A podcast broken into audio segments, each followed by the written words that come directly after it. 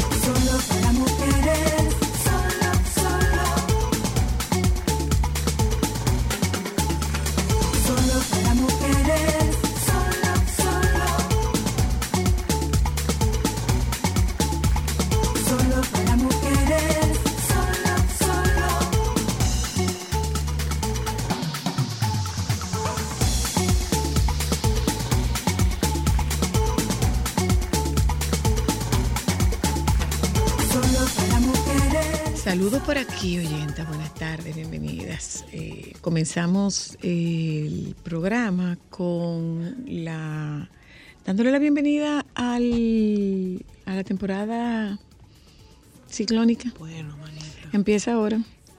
Empieza hoy. Esta temporada ciclónica tiene eh, el número de edad legal de beber en Estados Unidos 21 proyecciones. Oh, roguémosle a Papá Dios Que nos libre. roguémosle a Papá Dios que las cosas pasen, eh, que las cosas pasen Va a estar muy como ha estado en otras ocasiones, en otros años, que la- el pronóstico es, recuerden que se trata de un pronóstico y como tal, esto puede variar. Pues hay un pronóstico de mucha actividad. 21 fenómenos que se puede que puedan adquirir nombre, eh, o sea que lo que recomiendan los los expertos es estar pendientes eh, y darle seguimiento. Ya. Esto podría pasarle, señores, a, a- a la hija de Yoba. ¿El qué? A Yoba le podía pasar esto con la, Ah, oye, con la Joan. sí, sí, sí, oye, yo, Sí. oye. 31 hamburguesas con el teléfono de la mamá. Pidió ¿Y el cómo- menor. ¿Y cómo es que lo desbloquea? Más trabajo te da a ti desbloquearlo de lo que le puede dar a un menor, porque ¿qué es el lenguaje que ellos hablan? Es el lenguaje que ellos hablan. Entonces, ¿qué ocurrió? No, yo 31 hamburguesas. Cuando le llegaron las hamburguesas a la casa, ¿qué pudo haber hecho la mamá? ¿Qué puedo hacer? y tiene que pagarlo. Kelsey Golding, que trabaja en una escuela local, pensó que era una equivocación del repartidor que había confundido el domicilio hasta que miró a su hijo Barrett de dos años y recordó que había estado jugando con su teléfono. Una madre estadounidense que reside en el estado de Texas se quedó sorprendida cuando un repartidor a domicilio apareció ante la puerta de su casa con un total de 31 hamburguesas de un conocido restaurante de comida rápida que al parecer había encargado. Kelsey Golding, que trabaja en una escuela local, pensó que era una equivocación del repartidor que había confundido el domicilio, domicilio hasta que miró a su hijo Barrett de dos años y recordó que había estado jugando con su teléfono. Entré en casa y miré mi teléfono y comprobó que se hizo un pedido en ese momento en el que él estaba jugando con mi teléfono. El pedido accidental estaba aún más fuera de lugar porque a nadie en nuestra familia le gusta la hamburguesa con queso. Así que decidió publicar en su página de Facebook un anuncio en el que ofrecía hamburguesas con queso totalmente gratis. El total pagado, del pues, pedido le costó a la familia 91 dólares con 70 centavos. Una cantidad que según Golden hubiera sido menor de no haber sido porque el, pe- el pequeño añadió una propina del 25%. ¡Ay! Al parecer a Barrett le gusta jugar con el teléfono de su madre y sobre todo reflejarse en la cámara, pero en esta ocasión al no estar bloqueado, el pequeño accedió a una aplicación de pedidos en línea y ordenó las 31 hamburguesas. El suceso se hizo viral y los propietarios de la cadena de comida rápida donde fueron pedidas las hamburguesas decidieron invitar a toda la familia a visitar el local y disfrutar de una comida a base de nugget. Bueno, bueno. Menos mal. Ellos lo que debieron haber fue reembolsado ese dinerito porque, ajá. No.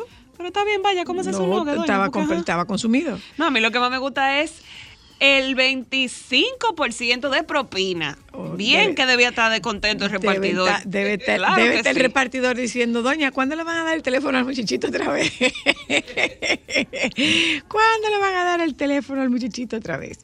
Crea método de pago que usa solo la sonrisa. La multinacional de servicios financieros Mastercard anunció su nueva franquicia nombrada Mastercard Biometric Checkout Program, con el cual una persona tiene que sonreír a la estación de pago. Ay, claro, no a la, allá a la cocina. Ve. Él sabe tan ¿Cómo bueno. Una persona tiene que sonreír a la estación de pago para aprobar una compra. La propuesta se desplegaría a nivel mundial, aunque a través de un comunicado de prensa la institución indicó que las pruebas comenzarían primero en Brasil. Por lo tanto, no se necesita una tarjeta ni tampoco un dispositivo móvil. Simplemente hay que buscar el recibo de compra y sonreír a la cámara para confirmar el pago de las tiendas. Hmm. ¿Viste qué interesante? Muy bien. Joan, ¿y tú viste cuánto gana el empleado promedio? Promedio de Google. 300 mil dólares al año. Ya yo mandé mi currículum, aunque sea para servir café allá. No, Eh, no, no, no, como que pa- aunque sea para servir Bueno, café. Porque yo, yo, me imagino que ellos No, no, harán no. eventos, yo No, puedo no, no, no. trabajar en el área de eventos, No. eh, puedo trabajar en el área de comunicación corporativa. Te lo paso también, Alejandro. Claro, uno nunca ¿Te sabe. vas, Alejandro? Bueno, ¿Te vas, no, Alejandro? nunca hice. ¿Vas a dejar a Doctor Nieve? No, y es fácil. Oye, yo creo se que. lleva el Mira, doctor yo creo Nieve que el doctor. Nieve va y lo busca. Se lleva el Doctor Nieve con él. ¿Eh? Bueno, señores, aquí entre nos, ustedes saben que yo no soy gente de celebración, a mí no me gustan las celebraciones. Eh, pero, Joan, Alejandro, el día 6, 21 años, tiene solo para mujeres. 21. Este bojío. 21 años tiene solo para mujeres. El lunes, Dios mediante. Amén, amén. Dios Eh, mío. ¿Cómo pasa el tiempo, gente que- Luna? Que no creía, que no confiaba en que nosotros pudiéramos, que, que yo pudiera tener una presencia eh, ¿En radio? En radio, porque yo era una mujer que venía de la televisión. Mucha Sin gente que dijo, señora Luna, que usted estaba enterrando su carrera. Sí, Pero mucha gente. señor. Sí, señor. Muchos hombres que llamaban a insultar, a decir cosas y hoy son Y una parte importante de nuestra audiencia. Hubo una señora que me dijo a mí una vez que yo era una mujer muy fina para meterme en una chercha de radio. Yo le dije, deme el chance para ver qué pasa. Deme el chance para ver qué pasa. Y aquí Vamos a ver qué estamos, hacemos. 21 años después. 21 años más tarde, estamos en Solo para Mujeres, el día 6 de junio. Que oiga usted qué consecuencia. Ajá. Ese día cumplen años Jochi Santos y Cristian Jiménez. ¡Qué El día- el detalle! di- ¡Qué detalle! Un detalle. Eh, pero yo, nosotros tendremos la oportunidad de hablar un poquito sobre, sobre estos 21 años y lo que han significado estos 21 años para, para nosotras, lo que han significado para mí, lo que ha significado para la audiencia. Y, ¿por qué no decirlo? En la parrilla de programación de Sol, Solo para Mujeres es el único programa del es el único programa diario con contenido femenino, de contenido netamente femenino. Eh, nos dieron esa responsabilidad. Nos dieron la responsabilidad de darle sostén a la audiencia femenina en esta emisora. Y, creo de que hoy, y hmm. hemos cumplido con nuestro compromiso y hemos cumplido con las expectativas que tenían eh, los dueños de esta emisora cuando vinimos a tocar sus puertas. Al sol de 21 hoy, sí. años, el día 6. Creo que hemos dado un contenido de calidad al público femenino de los, del público femenino diario en los días de semana que ha estado eh, en contacto con nosotros y hemos ido haciendo crecer nuestra audiencia, dándole cada vez mayor participación al contenido masculino. No, y no y solamente mayor eso. participación a la audiencia masculina. Señora, pero, no, inicialmente, ¿eh? pero inicialmente nuestro contenido era para mujeres. Y lo logramos, o sea, la responsabilidad de la audiencia femenina de Sol en la programación diaria está sobre los hombros de este espacio. 21 años, el día 6. Qué felicidad. señora. Así es. Yo contesto esta llamada antes de ir a publicidad y llamar al baby. Buenas. Hello. Hello, Hola. hola.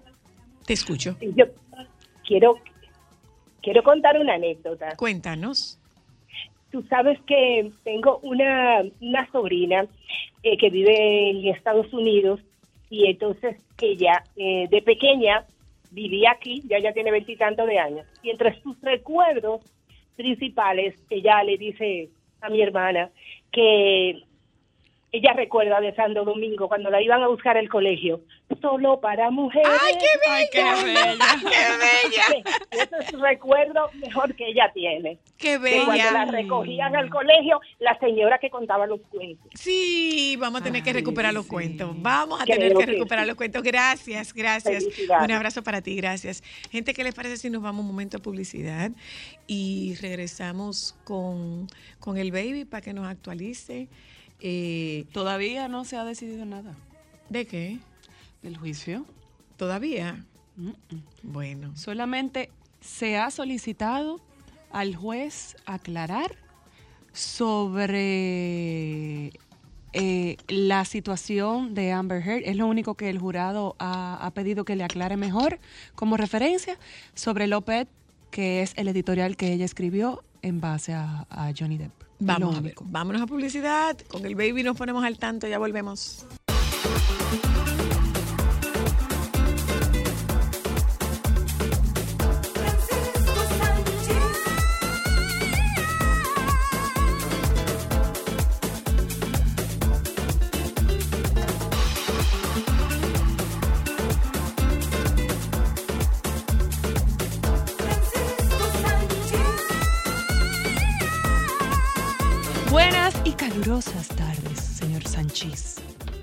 Ay, muy intensa, ¿Cómo estás, baby? muy poética. ¿Viste? Buenas y calurosas tardes. Claro, Ay, sí, qué calor. lanzada. Muy maestra de ceremonias. Ah, ¿De 15 años o de cuál tipo? No, del que tú quieras, hija. Ah, bueno, está bien, te lo acepto. Gracias. Bueno, vamos a ponerlo de bodas. Ay, no. es Ay, tú Dios. estás vinculada a ese mundo. Sí. No, porque también está cambiado. Tú Ajá. sabes que yo tuve unos... Claro. Tú sabes que yo tuve unos 15 años, unos años, que yo fui el maestro de ceremonia, bueno, la reunión con la niña, pero ya tú sabes, aquel evento, cambios, decoración, mareo, coreografía. Eh, era fuerte, fuerte, fuerte, fue la producción fue fuerte, hubo una inversión. Y entonces tengo en un la amigo reunión- que hace unos espectáculos de 15 años. Ah, ¿tú lo conoces, la- Francisco? ¿A quién? A Alex Aviñón. Ah, bueno, pero... ah, ¿De montaje?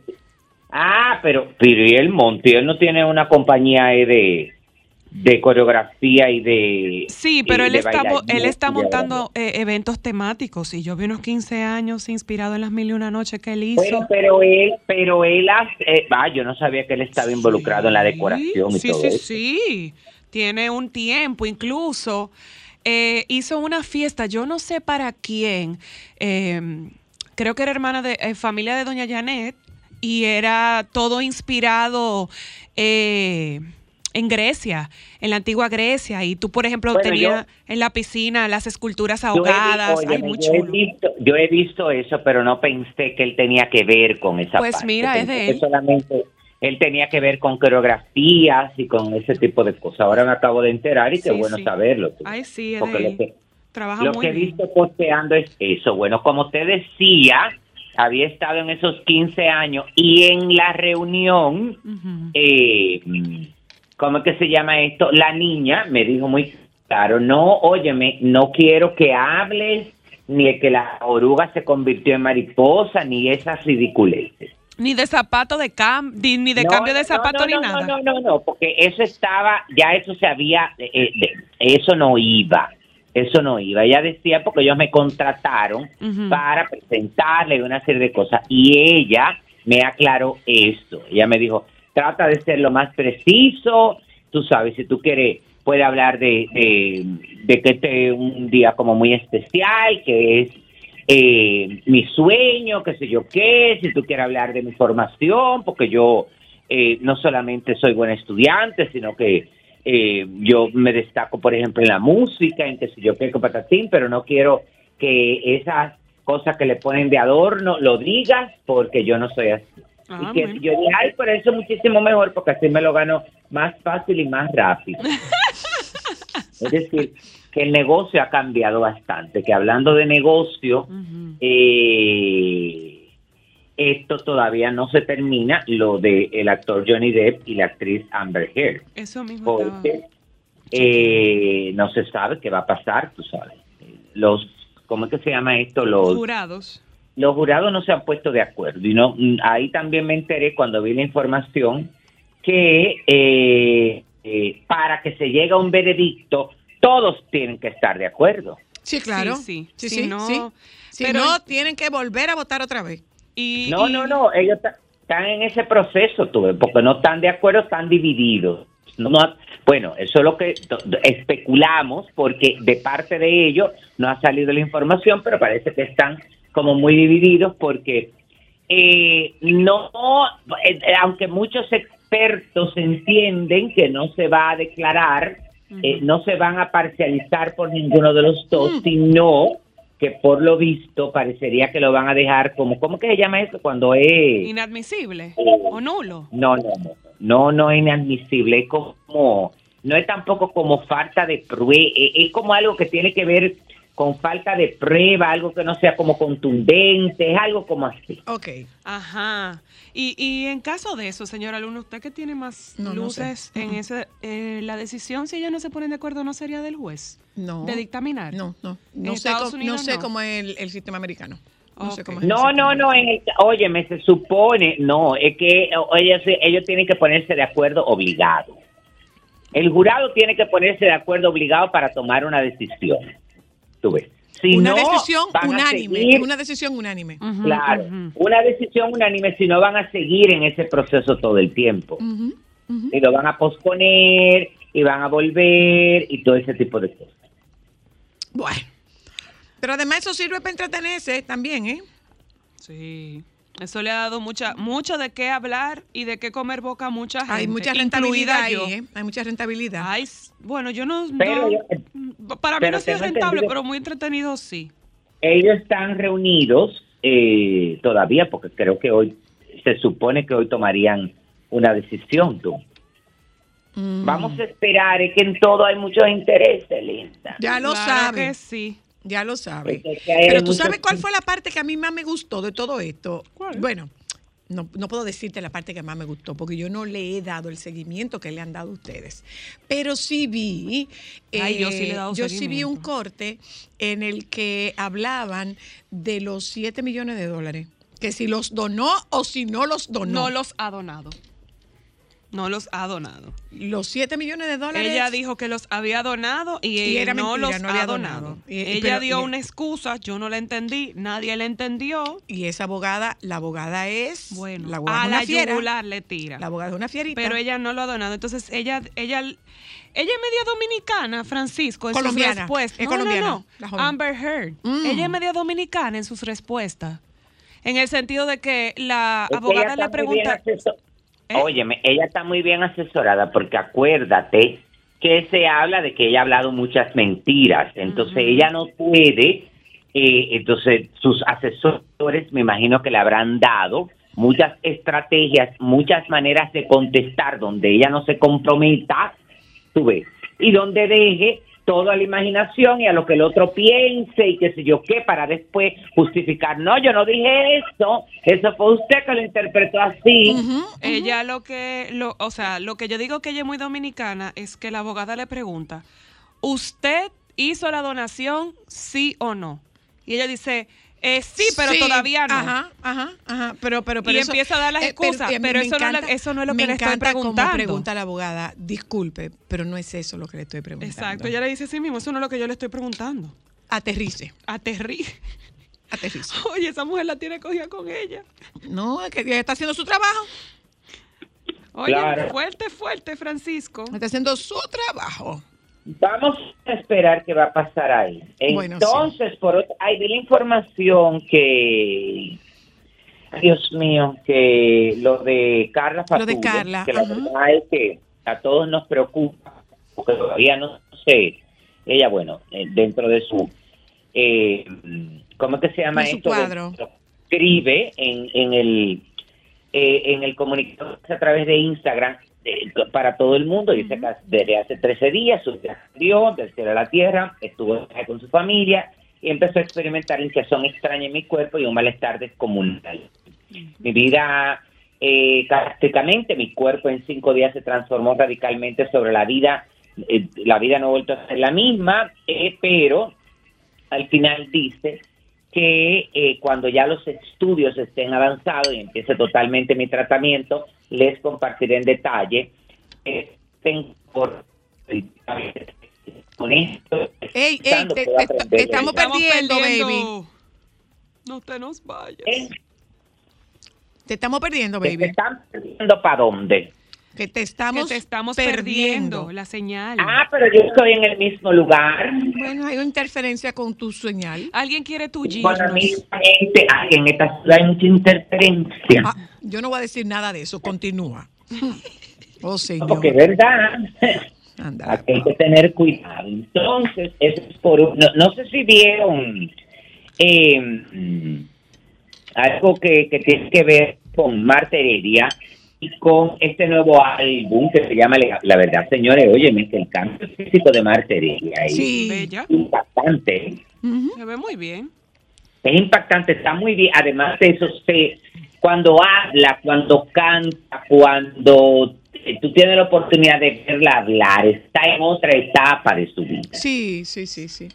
Sí. Y entonces ella, bueno, esto... Ella es muy eh, bonita. Ella siempre fue una muchacha muy bonita. Ay, sí. Sí, ella hizo un encuentro eh, donde estuvieron muchos medios de comunicación, bueno, amigos, familiares, y donde presentó en el día de ayer, 31 de mayo, señores, ya estamos a mitad de año, ¿eh? Ya lo Ah, sabe. Ya lo sabe. Entonces fue, eso, Presentó- esto se está yendo más rápido que el 2021. presentó esta nueva producción que se llama Legado y eh, donde reúne temas intensos eh, con creadores de pop, eh, se reunió de eh, R&B, reggaetón, hip hop, son 14 canciones eh, que contiene este álbum y la verdad es que ella está muy entusiasmada con él porque es como un, ¿cómo que se llama? Un Esto renacimiento. reinventarse, Sí, sí, como sí, un sí, sí. renacimiento, que es algo eh, muy, import- muy, que muy importante. Te estoy oyendo. Dije, bueno, ya él, te- ya él está ensayando para cantar cosas de esas, de las que se casan en Puerto Rico. Pienso Que con la que L que se canta todo. Pienso que te fuiste como a los extremos. ¿eh? Me, me disculpo. Tú sabes que eh, otra otra también que, que preocupa a sus fanáticos eh, con, la- con lo que compartió Ivy Queen, ¿eh? No Ay, sé si sí. ustedes Sí, ¿eh? vieron lo que ella compa- compartió, bueno, con sus millones de, de seguidores, eh, porque originalmente fue publicado en TikTok y luego fue difundido a redes sociales y medios de comunicación que tomaron la información ahí donde eh, nada ella eh, dice que de esta vida eh, dice la reina del reggaetón se muestra dentro de una cámara hiperbárica que sirve para llevar oxígeno a los tejidos centrales y periféricos con el objetivo de mejorar la circulación. Yo de esta vida soy una bendiz y no una víctima. Aquí estoy con la fuerza abrumadora, un corazón que no se rinde porque soy guerrera por nati- naturaleza y me felicito por lo valiente que he sido en estos momentos. Se rumora que ella t- estaría atra- atravesando una enfermedad que necesitaría un tratamiento y un cuidado constante. Y Wow. incluso su esposo, el bailarín Javier Sánchez, que también me enteré que ya tenía esposo. Yo no también, me estoy casado. ahora. Subió una imagen en su historia de Instagram en la que aparece recogiendo frutas de un árbol, entregándote vitamina C, mi corazón, la vida, la vitamina más importante para la sanación. También es preocupante. Tú sabes que lo que pasa que yo, cuando las cosas no están muy claras, tengo una mm, opinión muy muy particular. Yo creo que cuando tú compartes algo que no está claro con relación a lo que tiene que ver con una situación de tu vida, no le estás dejando otro de que especule, de que invente, de que ese tipo de cosas. Yo, creo que que realmente yo entiendo que hay que esperar un poco más para entonces tú compartir con eso. Es mi forma, pero lamentándolo mucho, eh, tú sabes, en un mundo de, de eso, de muchas noticias, de mucho buscar sonido, mucha, y es, no sé, cada cual se maneja como es. Yo lo que creo es, la gente mentía que especula, porque ya tú sabes todo lo que antes, ¿verdad? Bueno, yo sí Los creo. medios de la red Otra vez, otra vez con intermitencia, baby. Ah, Pero, ¿y qué tal? Pero será que yo tengo una energía? No, tú- de- No, usted no tiene nada. energía. Déjese de eso, que usted no tiene nada. Usted no tiene ¿Por nada. qué? No, que, que energía ni energía. No. Tengo mi energía. Pero miren, señores, pues yo me he quedado asombrado porque nosotros habíamos hablado de la noticia de, de mm, los duques de Sussex, eh, de, de Sussex en el Reino Unido cuando lo del jubileo. Pero ellos no llevaron a los muchachitos. Eso, porque eso no era para ellos. No, es después, es más bulto, allá movimiento que va a haber después, porque todavía ella no conoce a la niña. bueno. No, pero no te rías, verdad. Porque, señores, ellos estuvieron allá. Fíjense que hay un conflicto con ese tipo de cosas. Este, como aquí hablamos, ustedes un negocito de una vaina de Netflix, de que Ay, si yo que un mío, pero ¿cómo que una vaina, baby? ¿Cómo que una vaina? Pero eh, porque ahorita estaba hablando con una gente muy folclórica, como eh, urbana, y entonces me quedé con esos términos. Con Eso esos es términos. Sí, me quedé con esos términos. Entonces, ustedes saben que ellos están por de- ahora se ha descubierto y la, la cuestión del documental para Netflix, una serie de cosas, y entonces parece que ellos lo planificaron así. Vamos al jubileo, mareamos una parte del documental y después cuando volvamos a presentarle a la niña, entonces hay otra parte. Ok. Ujú. Y, y- y es que ya estos se van a separar. ¿Quiénes son los que se van a separar? ¿Y cómo puede ser posible? ¿Pero Por quiénes es- se van a separar? Pero espérate, que por eso es que dicen que es mejor quedarse como novio Ajá. y no casarse. Bueno, porque hay rumores de que Lobos y Sebastián Caicedo están separados. Ah, Carmen Villalobos. Sí, la actriz están separados. Y por eso que yo te digo, porque ellos primero tuvieron 13 años de noviazgo y tres como marido y mujer. Ah, ok. Pero no solamente, óyeme, el rumor no es que están separados. Ajá. ¿Y qué?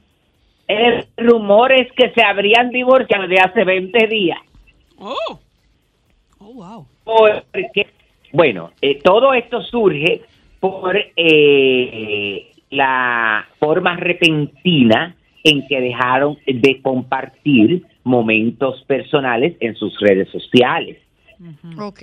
Y hace cinco meses, porque o sea, que, ay, óyeme, así como hay periodistas de espectáculos, eh, eh, periodistas de arte, cronistas y todo ese tipo de cosas. Ahora hay cronistas, mi amor, de redes sociales. ¿Cómo así?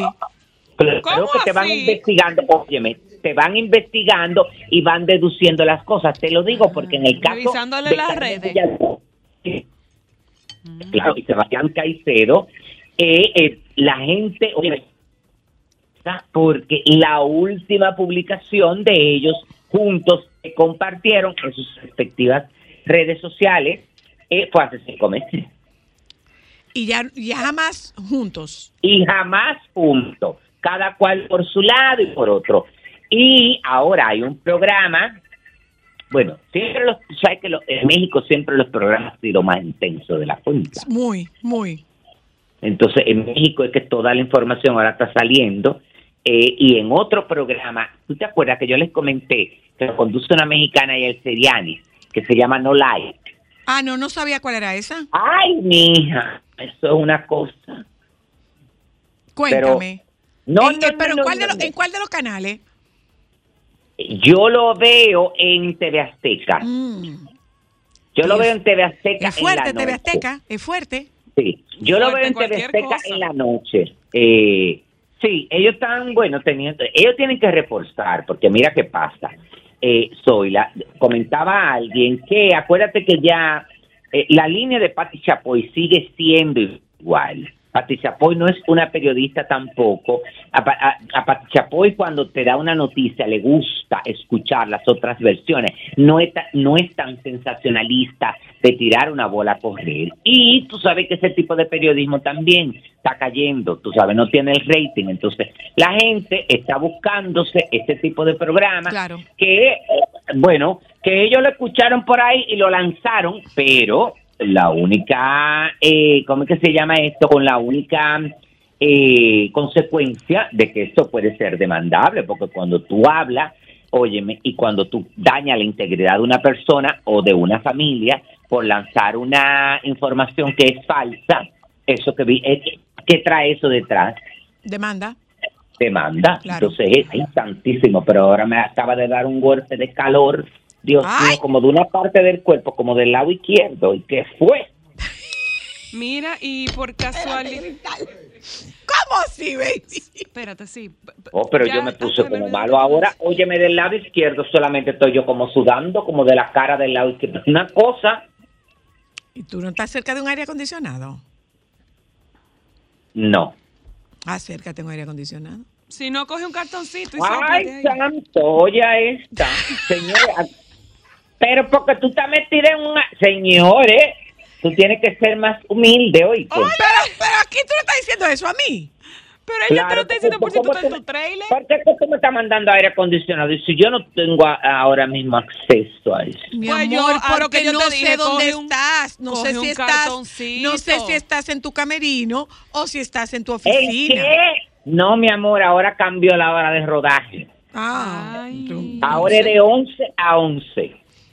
Oh, oh. Ah, ok. Entonces, tú sabes que nunca te toca porque ya, señores, como el tiempo pasa, ¿tú sabes cuántos días nosotros, ya nosotros estamos en la mitad del rodaje? Diablo. Claro, porque esto- e- esta no es una es una película, bueno, que tiene un, un- un- el tiempo que lleva una película, pero eh, se pudo organizar para que fueran 17 días de rodaje. Ah, muy rápido. Claro, entonces, por ejemplo, estamos en el eh, eh, estamos en el octavo, porque la verdad es que está muy bien. Eh, y por eso te digo que va cambiando. Además, por la ley de cine, tú sabes que se cambia para que la gente no, no, qué sé yo. A mí me explicaron una cosa que no me acuerdo ahora, que no se lo voy a explicar. Eso Baby. tiene como un, dime. Baby, aquí entre tú y yo, aquí entre tú y yo. ¿Qué número es esta película tuya? Como la, la octava. Está picando, more. Bueno, hija, he picado, he picado. Está He, picando, more. pica- he pi- he picado. Tú- yo le te dije que la protagonista es Larimar, ¿verdad? No. No. No. Sí.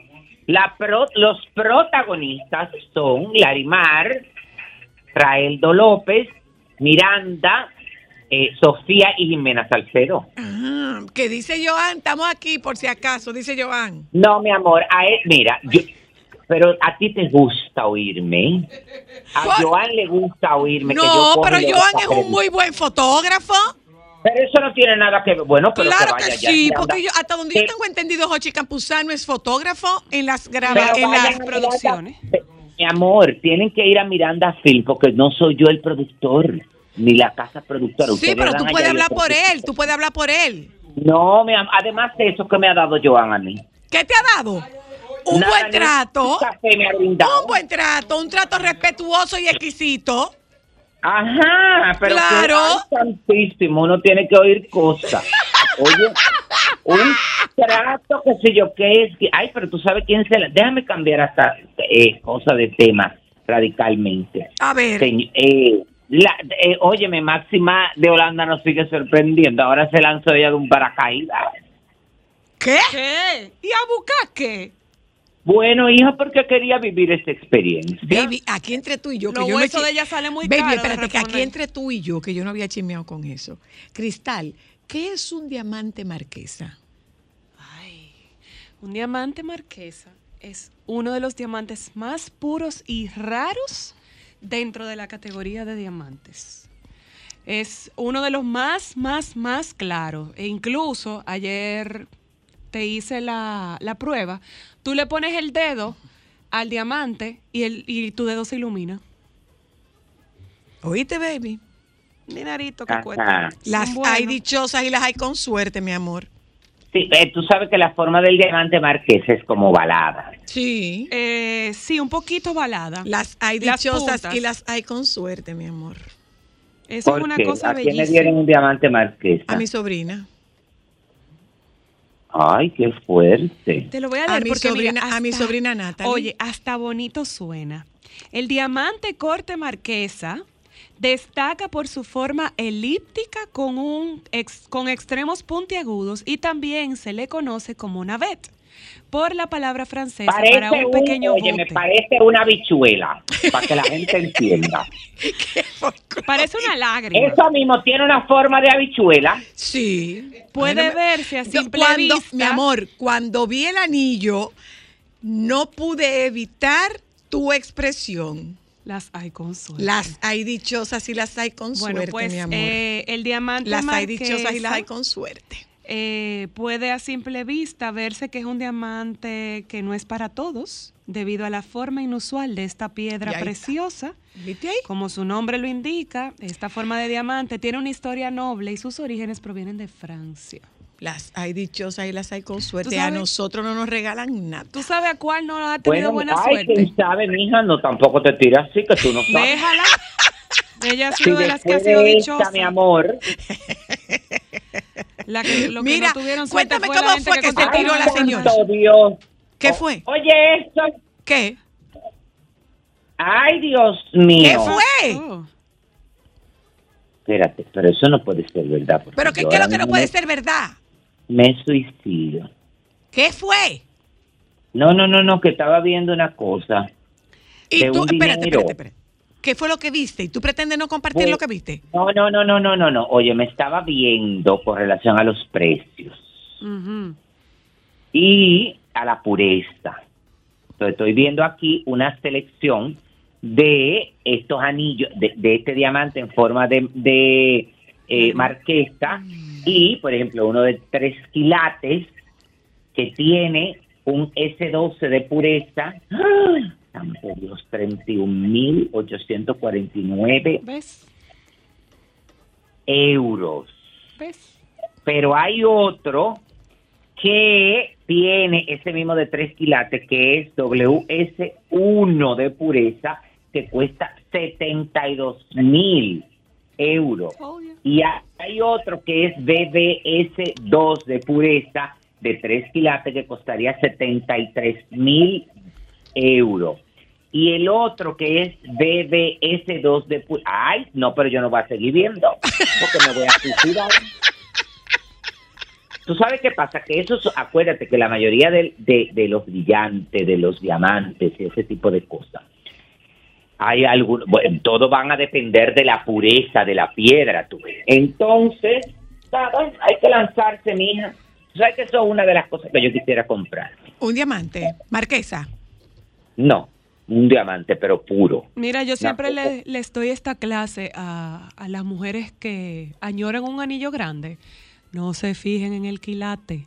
Pregunten la clasificación y la claridad, que eso es lo que vale de un Claro. brillante, no es el tamaño, ¿eh? Bueno, Sí, baby. pero, pero tú sabes que eso te va a costar mucho trabajo aquí, porque tú tienes que, tú tienes que hacer una educación masiva. Yo Porque trato, aquí, yo claro, pierdo, pero trato. más grande y mientras más, eh, eh, ¿cómo es que se llama esto? Mientras más afocante, Más afocante.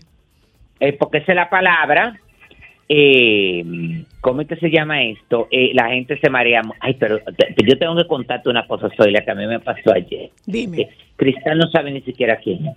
dime. Entonces, yo que estoy en el rodaje de una película, estoy en el rodaje de la película. De tu octava película.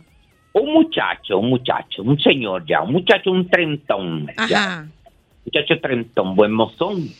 Yo desde que lo vi, porque él pertenece al staff, yo dije, pero este muchacho tiene la cara, la forma de la cara, la forma de los ojos de una gente muy conocida para mí. Ay, muchacha, hasta que ayer me dijo, mira, yo te quería decir que yo soy hijo de Ana Magali Castillo. ¿Tú te acuerdas Ay, de Ana Magali Castillo? Mentira, baby. yo quedé putrefacto. Yo le dije, sí, pero yo, tú sabes que yo fui. Entonces yo le dije, ay, mi amiga, qué sé yo, qué porque yo, Ana, Ana Magali compitió en el Mi República Dominicana del 86 cuando ganó Lisette Chamorro. Sí, sí, sí, sí. Y Wow. eran ella y Lucía Collado eran las candidatas de Mónica Mendoza y Ricardo Sí, claro que sí, claro que Y sí. Una mujer con una cara y unos Yo les, di, ojos. sí, yo les di clase a las dos. Bueno, en su momento Ana Magali fue la modelo publicitaria más solicitada del país. Sí, sí, sí, era una cosa, era una cosa, yo- un escándalo, muchacha. Cuando yo No le me di, diga, ay, baby. sí, yo le di clase a ella y él se quedó como mirando. Digo, sí, lindo, pero cuando yo le di clase a ella era mayor, ¿eh? Para que tampoco me tuya. Que te conozco. Espérate, espérate, espérate. Dime.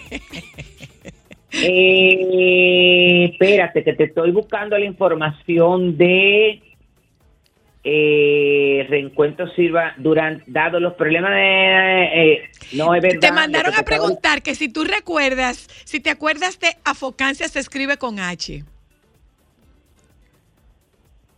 Ay, pero eso me suena mucho. Afocancia se escribe con A. ¿Y quién decía eso? Ah. Preguntó Juan Carlos. decir, di- Juan Carlos, dímelo. Porque eso nada más te lo pudo haber dicho o Juan Carlos Ditren o Juan Carlos Albelo. Ah, ah, mi amor. El penthouse. Afocancia se escribe con H. En penthouse. Ay, santo Dios, ay, santísimo. Cállate que me mandaron una fotografía el otro día, mi amor, de una un 31 de diciembre. Aquí la tengo a mano, mi amor. Se pueden quedar putrefacto con el cuando yo le diga a los personajes que hay ahí Uy. en la foto. A Me- ver, ya, ¿me puedo despedir? están- No, espérate. ¿qué vas a Espérate. decir? Espérate. Para decirte quiénes están en la foto, para que queden moridas. Dime. El difunto Peter Hidalgo, Uy. Cairo, Jaime González, el difunto eh, Felipe Dios mi amigo Jaime, no, Du- eh, eh, ay, Duvergé, eh, no me acuerdo, Michael Garcidi, una impostora que se metió en la foto y yo. Pero mándame esa foto para yo verla, por favor. Tú puedes quedar. Mándamela, porque por mira, favor. ahí fue que yo le dije a mi mamá, los años pasan, pesan y pisan. Bye, baby. Sol 106.5, la más interactiva. Una emisora RCC Miria. Solo para mujeres.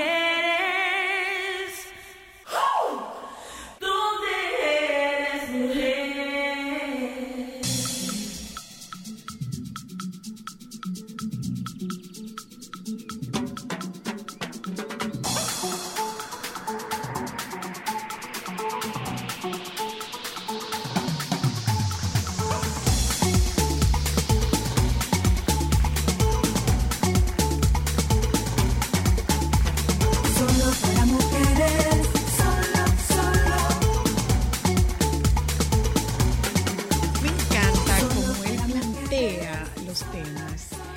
Yo le dije una cosa y él me lo cambió. Mueble de almacenaje. ¿Qué Sí, es eso? Eso es correcto. ¿Seibó? Bueno, hay varias eh, opciones para desarrollar Perdón, sobre perdón, ese tema. perdón, perdón. porque yo le dije un nombre, él me dijo, no, no, no, Diseñador de interiores Germán, Germán Castro que está con nosotros y tampoco podemos pasarnos y ser tan descorteses sin presentarlo. No, no, no, yo- yo tú, siempre tan, tú tan en- correcto, Y yo siempre encantado de estar aquí con ustedes. tan hermoso, Espero tan que hermoso y los tan temas siempre correcto. funcionen y sean de utilidad. Ay, ¿Cuántos sí, mi amor, la tú gente tienes, se lleva de ti. ¿Cuántos años que tú tienes? 32. Voy a cumplir 33. Tú ves, toda señora mayor necesita en su vida un peluche como ese. Ah, colágeno. Colágeno le dicen ahora, ¿no? Eh, Germán, ¿qué es un mueble de almacenamiento? Bueno, yo el tema lo planteo como sistemas de almacenaje o mueble de apoyo. Por lo general siempre eh, pensamos en que los muebles más importantes de la casa son los que se usan con más frecuencia. Pensamos en la sala en sofá, pensamos la mesa de comedor, pero existen categorías de mobiliario que entran dentro de muebles secundarios o apoyos que son incluso más funcionales que estéticos. Sí. Entonces, hoy vamos a hablar un poquito sobre estas categorías de mobiliarios, cuáles son sus funciones, características y, y qué cosas considerar al momento de adquirirlos o de implementarlos en el espacio. A ver. Eh, vamos a comenzar, por ejemplo, con la parte de las estanterías o tramerías, que Mm. realmente tienen, eh, esto lo que, lo, lo que logra es un efecto tipo biblioteca, ¿no? Eh, de almacenaje visto y que realmente es... Yo digo que es eh, un equilibrio perfecto entre la función y la estética, porque te permite Sí, almacenar claro. cosas, pero también al, ser- al estar expuesto te permite también lucir ciertas cosas más. Entonces, estas estanterías están muy en tendencia, se están usando como punto focal en la decoración. Y lo más importante al momento de configurar una estantería, que no solamente se utilizan en estudios, sino también que se utilizan en bibliotecas per se o salas de estar, es desde donde yo lo veo, para que se vea unificado, tratar de no pasarse de cinco colores bases, digamos, y de esa manera todos los elementos que se coloquen, aunque sean muchos, se van a ver armónicos. Entonces es como que tomamos cinco colores bases y todo lo que son libros, complementos, accesorios, se manejan en esa gama de color y se, y se ve espectacular realmente. Se puede integrar iluminación indirecta también, que se está usando mucho, y yo creo que es una de las cosas que da solución a espacios grandes donde se tienen muchas cosas que exhibir eh, de manera estética. Pero hay otra cosa, Germán, y va en el camino contrario a los espacios grandes con muchas cosas que exhibir. Hoy día las construcciones son más reducidas por un tema de costos. Claro. Y tú tienes probablemente menos espacio funcional para almacenar. Claro, totalmente. Y nosotros hoy también vamos a hablar, por ejemplo, de lo que son los muebles multifuncionales, que dan eh, respuesta a esos espacios que no disponen de un gran metraje y que requieren tener varias funciones dentro del mismo espacio. Ok. Mueble multifuncional no es más que tomar un espacio de la casa y tratar de diseñar a medida o adaptar mobiliarios ya prefabricados para cumplir diferentes funciones. Por ejemplo, una estantería que combine espacios abiertos, espacios cerrados y área de trabajo. Ok. Vendría siendo como una especie de escritorio mueble multifuncional. Los muebles de TV también se están usando, que tú puedes tener estanterías, almacenaje más TV. Es decir, son soluciones en un único espacio, en una única superficie, que te dan respuesta a diferentes ¿Y necesidades. eso lo tiene el mercado o tú lo construyes? Sí, hay sistemas modulares que se pueden adaptar, así como se adaptan las cocinas modulares, que ya vienen estandarizadas, también hay sistemas modulares de almacenaje que te permiten crear estas composiciones. En la mayoría de los casos siempre se hacen a medida, por un asunto de que todos los espacios no tienen la misma configuración o no responden a estándares internacionales. Por ejemplo, los almacenajes modulares son de descendencia americana o europea, en su mayoría en el país, y los estándares de medidas americanos y europeos son distintos, distintos, a los claro. estándares Casi siempre son mucho más pequeños, Más correcto. pequeños, claro. Porque Entonces, los espacios de ellos son lo más que chiquitos. hacemos es adaptar esas modulaciones, complementarla con otras piezas hechas a medida y se puede perfectamente lograr un mueble multifuncional. Perfecto. Otro de los muebles más conocidos. Perdóname, perdóname. ¿sí? ¿Tengo que tener eh, buena calidad en esos materiales o esos pueden ser materiales de calidad regular? Depende de la función. Se usa mucho que todo lo que es almacenaje cerrado, aéreo o que no tenga una incidencia directa o exposición directa con agua o con otras eh, actividades, perfectamente puede ser un mueble eh, prefabricado en contrachapado o material ligero. Pero yo siempre recomiendo que si las superficies van a ser de uso constante, por ejemplo, un mueble multifuncional que incluye escritorio, el tope de ese escritorio Tiene esté un- protegido o tenga un cristal o sea de una madera que tenga un laminado específico que soporte esa incidencia directa de elementos que se van a colocar. Sobre encima. todo algo que la gente no toma en cuenta, Germán, y es que ese tipo de mueble en nuestro país con- coge mucha humedad, o sea, absorbe Claro. humedad. Entonces, para un tema de presupuesto, ¿pudieras tú decirnos un rango de un mueble básico en cuánto oscilaría si yo lo mando a hacer? Todo va a depender del metraje y es una pregunta que siempre me hacen mucho. ¿Es más caro? Sí, suele ser más caro porque al ser hecho a medida no es lo mismo tú comprar una modulación de una tienda estándar que produce masas a algo que tiene que fabricar un artesano de manera directa. El costo de los materiales por ser minoría es, Es mucho más más, alto, elevado claro. y el tiempo de fabricación como no es industrializado también resulta más costoso.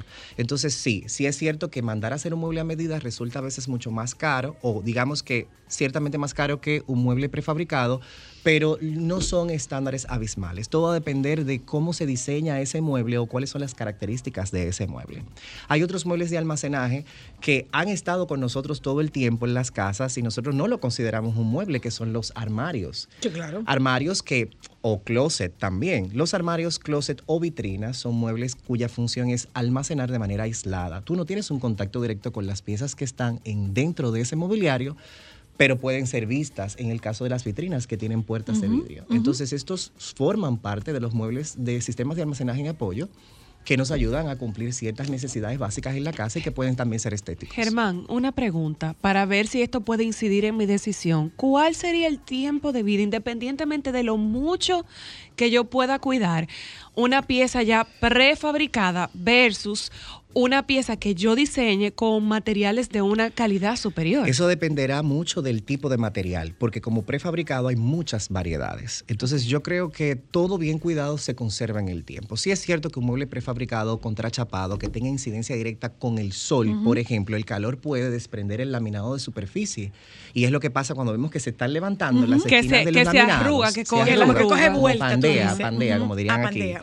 Sí. Eh, pero si el material prefabricado no está expuesto a ciertas características, por ejemplo, humedad y sol directo, yo entiendo que su vida útil puede ser hasta de 10 años. Es decir, que puede resultar ser factible esta opción. Hay otros mobiliarios de almacenaje que son los más lujosos o más vistos, que son las credenzas, por ejemplo, que de hecho fue el primer tema que íbamos a tocar aquí. Yo quise ampliarle un poco. Las credenzas son por lo general muebles hechos de estructura en madera que han servido siempre para apoyo en áreas como comedor. Pero ya las creencias con el tiempo han ido tomando otra perspectiva, se han ido adaptando, hay materiales, hay combinación de materiales. Lo importante destacar en este tipo de piezas es que por lo general tiene una superficie lisa en la parte superior para colocar alimentos o incluso adornos, eh, complementos decorativos y que perfectamente puede ser un mueble de apoyo que te sirva para almacenar y al mismo tiempo también para complementar los muebles primarios. Ok. Entonces, de esas categorías, yo diría que son las más presentes, son las que más se están usando y, y uno tiene variedad en el mercado. Es decir, uno puede ver ya las credencias en tiendas locales, hay muchísimas opciones que perfectamente vienen combinadas a juego, ¿no? Con las- los comedores como tal o con las salas como tal. Y hay bastante de dónde, de dónde Una escoger. cosa, Germán. eh, estos muebles son, se modifican, son muebles adaptables. Estamos volviendo un poco a, a lo, a lo retro en el sentido de que yo tengo una pieza, por ejemplo, que es una pieza que era de mi papá, era un- un armario de mi papá. Claro. Y es una pieza bellísima. Eh, se está recuperando esto, como hay una población más joven que está yéndose muy por una tendencia joven, estos muebles que tienen historia están desapareciendo o están o están recuperando eh, eh, presencia. No necesariamente. Primero hay que entender que los estilos de diseño y de decoración son cíclicos. Es decir, que muchas cosas van y vienen. Es como la moda, es como la ropa que te pones, que de repente tienes un estilo de, de pantalón ahora y vuelve y regresa en tres o cuatro años. Yo creo que lo principal es identificar cuál es el estilo de la persona y ver si eso que tiene o que quiere remozar o que quiere conservar realmente se adapta al estilo de decoración que quiere lograr. Hay muchas corrientes o estilos de diseño que permiten mezclar. Por ejemplo, el estilo ecléptico te permite mezclarlo todo. Claro. Puedes tener una pieza ultramoderna con una pieza clásica. Solo que tú necesitas tener muy buen gusto para mezclar. Claro, lo que sí se está haciendo con mucha frecuencia es que hay mobiliarios, que lo hablamos también en programas anteriores, que tienen un valor emocional. Emocional. Que de repente es algo que tenía tu abuela y tú quieres conservarlo. Pues entonces se procede. Si es la, la material base de este mobiliario es bueno, de buena calidad, una madera semipreciosa, por ejemplo, como la caoba, roble, entonces lo que se hace es que se remoza ese mobiliario. Se pinta, se le da algún acabado, se le cambian los tiradores y se puede perfectamente adaptar esa pieza a la nueva decoración. Perfecto. Eh, ¿Tú tenías alguna otra pregunta, Cristal? No, yo creo Ay, que- el- espérate, el ceibó. Ah, ok. que el que Porque se- me están diciendo que es de Sideboard. no, sideboard o Si- safe si- box. side- no, es sideboard. Sideboard. Sí, bueno, lo que pasa es que ah, eso existía muchísimo en las decoraciones de antes. Era como Claro. una pieza principal en la decoración. Claro. Sí entra dentro de los mobiliarios de almacenaje o sistemas de almacenaje que son más decorativos porque en su mayoría venían o cumplían cierto parámetro estético, más que funcional también, y sí se puede reutilizar. Ay, yo me acuerdo del de mi mamá. Tenía vidrio eh, y tenía gavetas. Sí, porque ese tipo de mobiliario es como una combinación entre la credencia y la vitrina. Y una vitrina. Una, Es, es como una fusión. Eh, Exacto. eh, encaja más dentro de la parte de vitrina que de credencia, pero sí, ciertamente hay decoraciones donde se puede reutilizar y forma parte de esta categoría de mobiliario. Ah, bueno, pues muchísimas gracias. Hay, hay material de Sí, este claro. Les voy a dejar en mi cuenta personal, arroba germancj en Instagram y en la cuenta de Solo para Mujeres, ilustrado siempre. este tema, como siempre, para que se les sea mucho más fácil de digerir y entender. Gracias, hermano hermoso. A Nos vamos la un momento a publicidad. Regresamos de publicidad. Con este tema, eh, bueno, Volvemos a él. con este tema se demuestra que la fiebre no te la sábana. Ya volvemos. Bueno,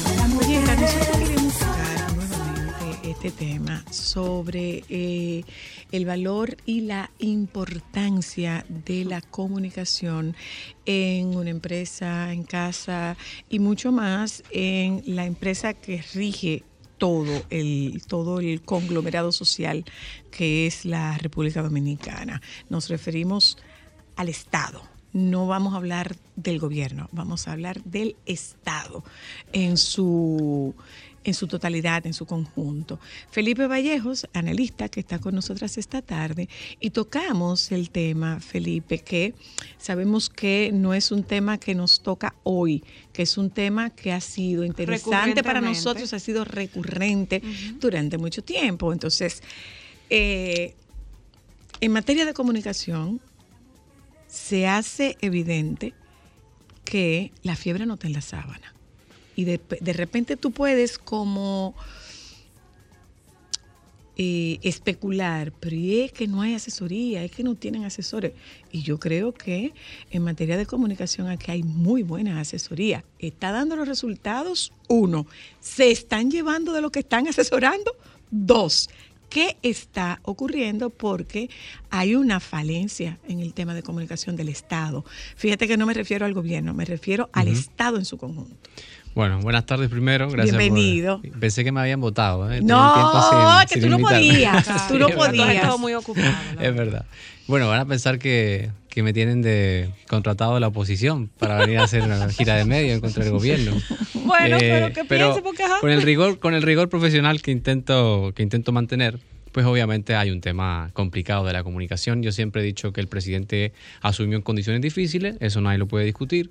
El tema de la pandemia, luego la crisis económica, estábamos como que saliendo a flote y entonces entra el tema de Ucrania, que la gente dirá, bueno, ¿y aquí me importa a mí lo que está pasando a miles de kilómetros? lo que nos pasa es importa porque nos que afecta. ¿eh? afecta el tema del petróleo y se compromete el petróleo, entonces se compromete el, el traslado de mercancías, de, de comida y demás, y por eso hay una amenaza. Y hoy veía en una noticia de, de España que Alemania está, pro- está proponiendo que los alemanes se abastezcan para por lo menos 10 días, porque hay un tema de suministro en los mercados a nivel global.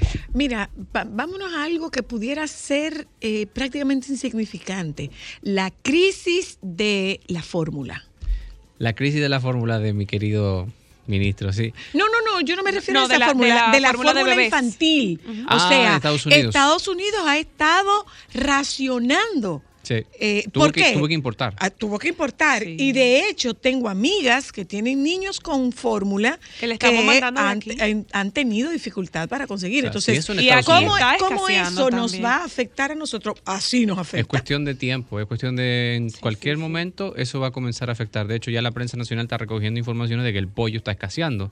Aunque el gobierno trata de maniobrarlo, pienso que la realidad es la realidad. Y el tema de la inflación y la escasez es una cuestión muy peligrosa, porque aunque no toca la, no es culpa del gobierno propiamente tal porque es consecuencia de una crisis sin precedentes, es el gobierno de turno quien se lleva las culpas, así Claro, como los logros. claro. Entonces, estamos acercándonos a lo que yo llamaría una tormenta perfecta, porque hay un Así tema, es. una crisis económica, hay tensión social, se puede palpar a la calle y creo que en ese sentido obviamente va, va a tener repercusiones políticas, sobre todo para un gobierno que le quedan dos años. Ahora, Bueno, comunicación. yo sé que la oposición, y ahí tú me corregirás, está con palomitas viendo toda la debacle y todas las consecuencias y situaciones que está manejando este gobierno y lo está usando como punta de lanza para hacer más oposición de la que ya de por claro. sí son. No, y, y han, ya han, calado, han calado dos mensajes. Les guste o no, han calado dos mensajes. El primero, que no saben gobernar. No saben gobernar, Sí, no saben así. gobernar. Y lo segundo es, ustedes son culpables de la inflación y la escasez, lo cual no es real en No, términos para prácticos. nada. Ahora, en términos de No, porque es algo global. Claro. Lo que pasa Pero es la que- gente no lo percibe así. lo que pasa es que la gente eh, que está, que tiene, digamos, eh, no tiene asegurado su, su plato de comida, ni siquiera su sustento mensual, evidentemente que las va a mar- que le va a marchar al gobierno. Porque ellos dicen, a mí no me importa que roben o no, o que el gobierno sea corrupto. La corrupción, en términos generales, en, la- en los estratos socioeconómicos más desfavorecidos, la corrupción no es un tema de preocupación, porque evidentemente ni siquiera tienen lo básico garantizado. Entonces, ¿a quién voy a culpar? A la, a la oposición. Voy a culpar al gobierno. Si el gobierno se lleva todo este golpe. Ese es un buen dato. Eso, o sea, la gente dice, hablen con la gente en la, en la calle, eh, métanse un día en, Una, en una barbería del barrio. digan, ¿y ¿Qué ustedes creen? Mira, es verdad que el, en boca de ellos, es verdad que el PLD robaba, pero por lo menos la Ajá. gasolina estaba tanto. Ajá. Por lo menos había comida en mi, en mi mesa, me, da- me daba mi bono. O sea, la gente no está palpando o no le da la le da exactamente lo mismo si hay corrupción, si hay un ministerio público independiente Siempre y no. cuando sus, basi- sus necesidades básicas están cubiertas. en materia de comunicación, ¿qué está faltando? ha sido el gran talón de Aquiles en términos de gestión de la imagen del gobierno, porque obviamente yo nunca he dicho y nunca diré que la comunicación es eh, un estandarte de, de una buena gestión, porque la, buena la comunicación se alimenta de una buena gestión, no al Por revés. supuesto, por No es supuesto. que estamos haciéndolo bien pero comunicando mal, no. Es la buena gestión se va a, va a repercutir en la buena comunicación. Ahora bien, la comunicación no es el causante de estos problemas que el gobierno atraviesa, pero sin lugar a dudas que lo agrava. Sí. No es posible, porque esto es como, como tú tienes una puerta y tú le vas, le vas metiendo un clavo y sacas el clavo eh, todos los días durante un año. Al final vas a tener una, una puerta llena, Llena de de hoyos. hoyos. Claro. Entonces, cada vez que hay un ruido comunicacional, es un nuevo hoyo en esa puerta. Se va desgastando la relación del gobierno con la Y sociedad. este, y este ruido comunicacional puede venir de cualquier lugar. de cualquier lugar. Y ahí cabe. Puede venir de cualquier flanco. Y ahí hago la referencia eh, para las oyentes y los oyentes. Nosotros no estamos hablando sola y exclusivamente de la comunicación de presidencia. Estamos hablando en sentido general de todos los ministerios, ministros No, no y es ministerio, ministro, es funcionarios ministerio, ministro, participantes de este alcaldías, o sea, gobierno. no, no, del gobierno no, del Estado. Digo, del Estado, exacto. pienso en su que conjunto. de los antecesores podemos tomar y dejar. Puedo dejar muchas cosas del gobierno de Danilo Medina, que es la referencia más reciente. Pero sin lugar a dudas que existía un gran pilar, que era la disciplina comunicacional. Sí. Ese gobierno traía una sola línea, y te gustara o no, esa Eso era era la lo línea. que había Una que hacer. cosa, ¿A qué tú te refieres cuando tú hablas de disciplina comunicacional? Puedo decirles, por ejemplo, si el presidente una noche, si se sabe que ese día, eh, se sabe un secreto a voces, que el presidente va a sacar todas las restricciones por el COVID, nos va a quitar la mascarilla, nos va a decir que ya podemos eh, salir a la hora que queramos, no hay toque de queda. No es posible que las personas que están involucradas en el tema de salud pública y de la gestión de la comunicación de esta medida tan importante no estén, no sepan o no quieran compartirlo o no acaten la decisión del presidente de la República. Entonces, la mañana de ese día, habían personeros de salud pública diciendo que todo debe quedar igual. La noche de ese día sale el presidente y quita las restricciones. Al día siguiente, El el ministro, ministro. de Salud Pública dice que no, que todo sigue igual. Entonces, ¿qué está pasando? Ahí es, esa, es la, esa es la falta de disciplina comunicacional. Cuando el gobierno dice, mira, esta es la línea, y hay, y esto es como la infantería, es decir, es para el norte, para el sur, para el este, para el oeste. Que te guste o no, eso es otra cosa. horizontal, no, o sea, No en este caso vertical, no horizontal. Aquí el gobierno del presidente Luis Abinader, quizás porque el presidente es demasiado democrático en su, en su, en su personalidad, es que es demasiado horizontal, tiene un liderazgo horizontal. El presidente Danilo Medina, te gustara o no, tenía un liderazgo vertical, Vertical. y se hacía y se comunicaba lo que él decía.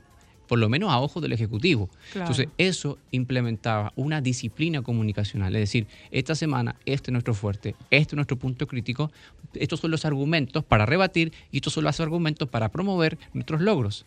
En un Y momento tan si- difícil como este. Si So- tú te no, pones, perdón, si tú te pones a ver, si tú te pones a ver esa fortaleza de la oposición es justamente Alimentada por eso.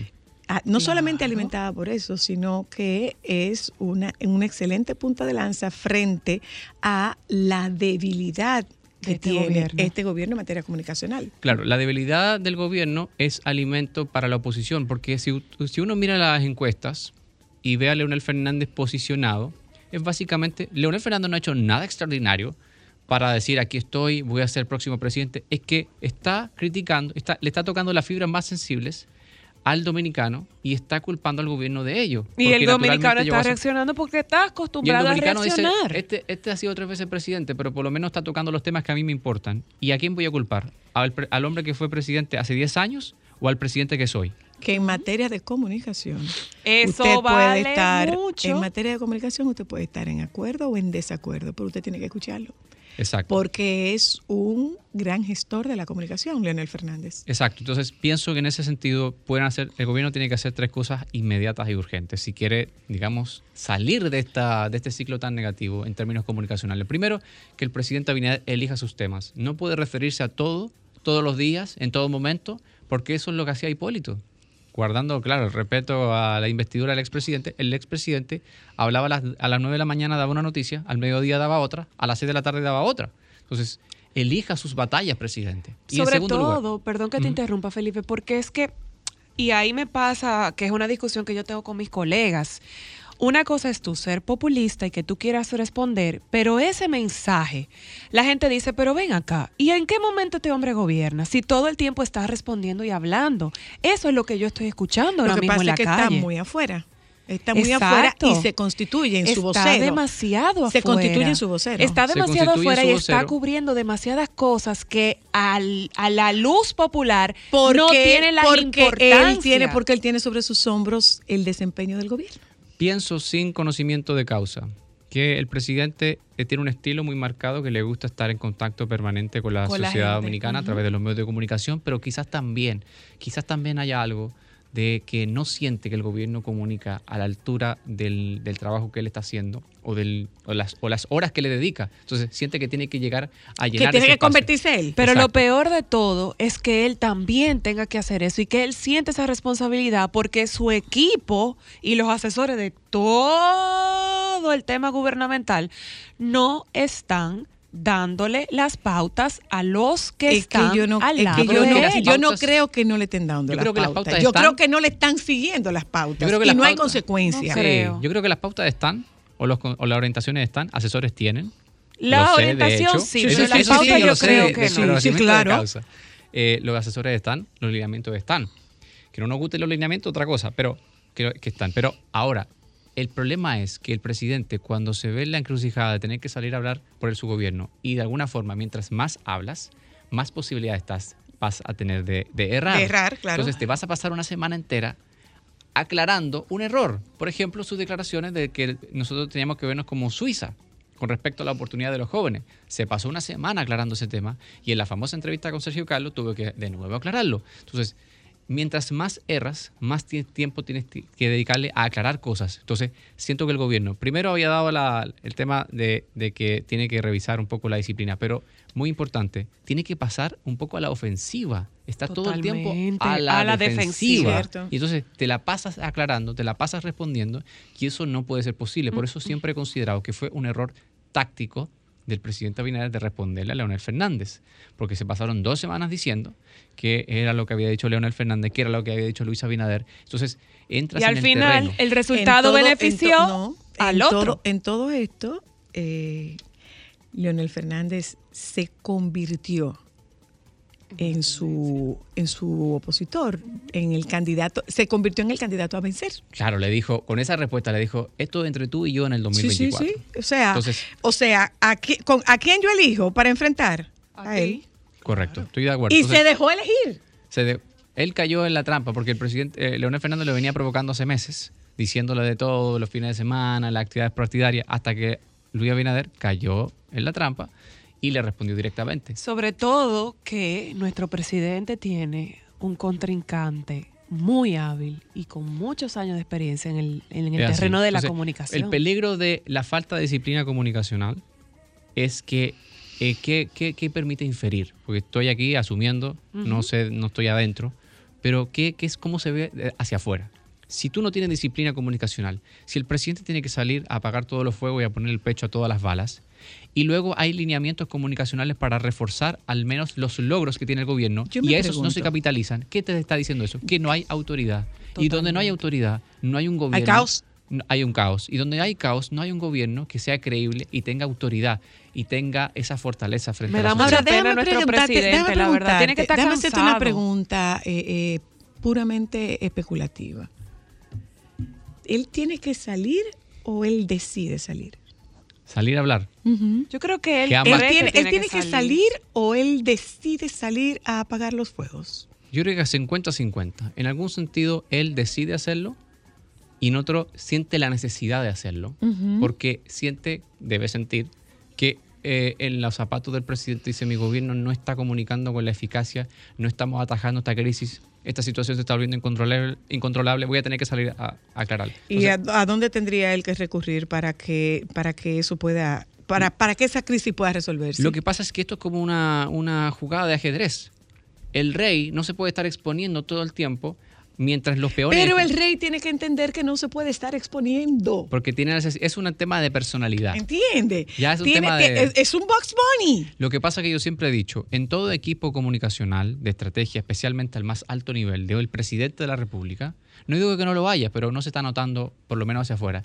Siempre debe Mm. haber en tu entorno, de todo liderazgo, una persona que sepa decirte que no. Que Eso es no. así. Totalmente, de Totalmente acuerdo. de acuerdo. que es que no tiene que bien. tener una gente que Porque te frene. si tú tienes aduladores en tu entorno que te digan que todo que sí, entonces vas a cometer errores. Y todo va a estar bien porque solamente están preservando la relación con esa persona en lugar de ayudarla. Un asesor de comunicación, una persona que gestiona la comunicación de un gobierno, tiene que estar preparado para poner el pecho y decirle, presidente, eso no está bien No debe por esta y esta razón. ¿Mm? Eso mismo eh, eh, es lo que está ocurriendo a nivel de muchos ministerios. No hay una comunicación, eh, no, no hay una línea comunicacional eh, a nivel de ministerios. Va a depender del ministerio, pero también lo he visto reflejado y quedan expuestos por el tema de la inseguridad ciudadana, por ejemplo. Bueno, este, el, el- el- el desempeño del ministro de Interior y Policía. La verdad, yo me río por la- por la No, reacción. no, tú lo sientes. Como que es dice el meme, uno se ríe, pero es verdad. Tú lo sientes que es como una burla. Sí, la verdad es que... Y eso, y eso irrita todavía más. irrita. Entonces, por eso digo que la comunicación no es la causante, pero lo agrava. Y el ministro Chu Vázquez es un ejemplo de ello. Cuando ¿Tú lamentablemente... recuerdas lo que le dijo el príncipe, eh, lo que le dijo el rey Juan Carlos a, a, a Hugo Chávez? Que se calle. ¿Por qué no te callas? Bueno, ahí hay dos ejemplos ahí de Chu Vázquez. Uno, el tema de cuando eh, este, eh, el joven de que David. fue detenido en Agoramol Ujú. y luego torturado, porque fue torturado y, y luego murió por esa tortura, producto de la tortura.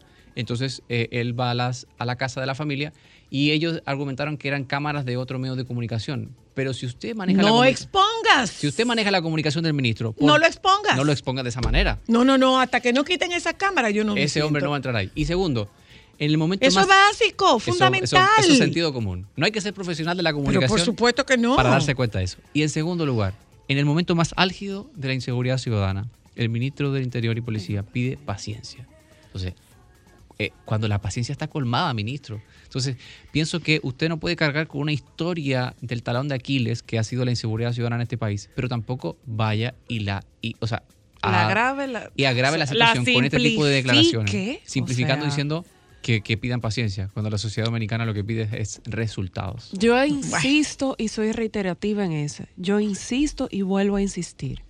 Aquí hace falta formación de portavoces de cada una de esas instituciones y que dentro de esos departamentos de comunicación haya profesionales de la comunicación que tengan la capacidad de manejar y diseñar estrategias para sus diría- ministerios. yo aparte de eso creo que debería haber disciplina. Creo que falta disciplina. Creo que ahí falta mucha disciplina. Yo creo que hay buena asesoría a nivel de comunicación, pero si la cabeza es indisciplinada, el resto del equipo actúa con Eso es como un buen plan. Arma un buen plan de comunicación y queda engavetado, nunca se ejecuta. Punto. La asesoría no vale de nada si no Claro, caso. si no, se pone en, si no se pone en marcha.